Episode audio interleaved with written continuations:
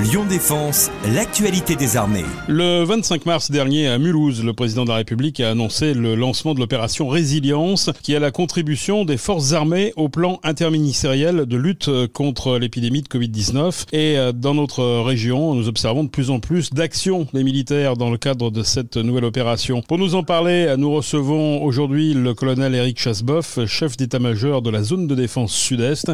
Bonjour mon colonel. Bonjour monsieur. D'abord, est-ce que vous pouvez euh, commencer par vous présenter. Je suis chef de l'état-major de zone de défense et de sécurité sud-est, qui globalement recouvre l'ensemble de la région Auvergne-Rhône-Alpes. Je suis euh, parachutiste depuis 25 ans et je commande euh, mon état-major depuis un an à peu près. Comment s'organise l'opération Résilience dans cette zone de défense sud-est? Cette opération s'organise de manière euh, assez classique en fait. Les préfets de département expriment un besoin auprès de leurs conseillers militaires qui sont les délégués militaires départementaux. Ce besoin remonte au niveau zonal où le préfet de zone de défense et l'officier général de zone de défense, le général Loyacono, décide de la pertinence et de la suite à donner à, ces expressions de besoin. Une fois qu'une décision est prise, l'état-major que je commande met en œuvre ses missions et attribue les moyens. Nous sommes assez vigilants des conditions dans lesquelles euh, nous accordons euh, les moyens, puisque nous appliquons une règle qu'on appelle la règle des 4 I. La règle des 4 I, c'est pour inexistant, indisponible, insuffisant et inadapté. Il faut que les moyens, euh, les moyens civils remplissent cette règle pour que les moyens militaires soient éligibles à remplir ces missions. Ça peut paraître un petit peu abscon, mais globalement, ça nous permet d'avoir un filtre qui,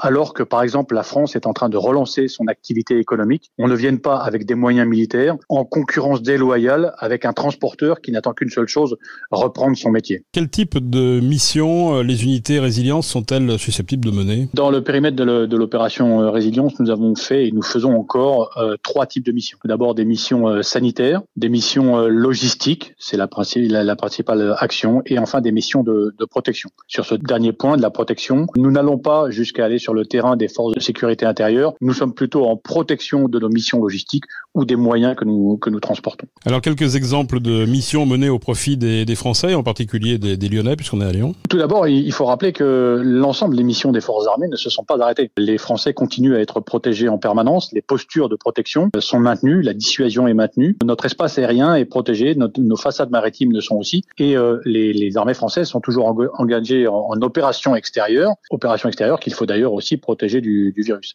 Mais plus spécifiquement sur votre, sur votre question, euh, je pourrais vous citer quelques exemples par exemple, nous avons livré des, des, masques, euh, parfois en très petite quantité, dans des écoles qui recevaient des, enfants de personnel soignants. Euh, nous avons mené des actions au sein des hôpitaux où euh, globalement le, le, principe a consisté à, à, mettre à disposition des personnels militaires pour effectuer des tâches de manutention qui permettaient de, rapprocher des personnels en blouse blanche des malades pour un petit peu alléger la charge de nos, personnels soignants. Euh, bien évidemment, nous avons fait du stockage de matériel sensible puisque les masques sont rapidement devenus un matériel sensible, parfois trop volé. Et aujourd'hui, pour prendre un, un exemple euh, de, cette semaine, nous opérons une grosse opération de logistique des masques au profit des HCL lyonnais. Les hospices civils de Lyon. Quelle est la, plus-value des armées dans, cette, euh, dans ce genre de mission? Ah, je, je, suis désolé, mais avant de parler de la plus-value des armées, je tiens quand même à saluer l'action de, l'ensemble des gens qui ont été en première ligne, des gens visibles et des gens moins visibles. Nos soignants, bien évidemment, en appui desquels nous essayons de, de nous placer, mais également les échelons un peu plus sommitaux, l'agence régionale de santé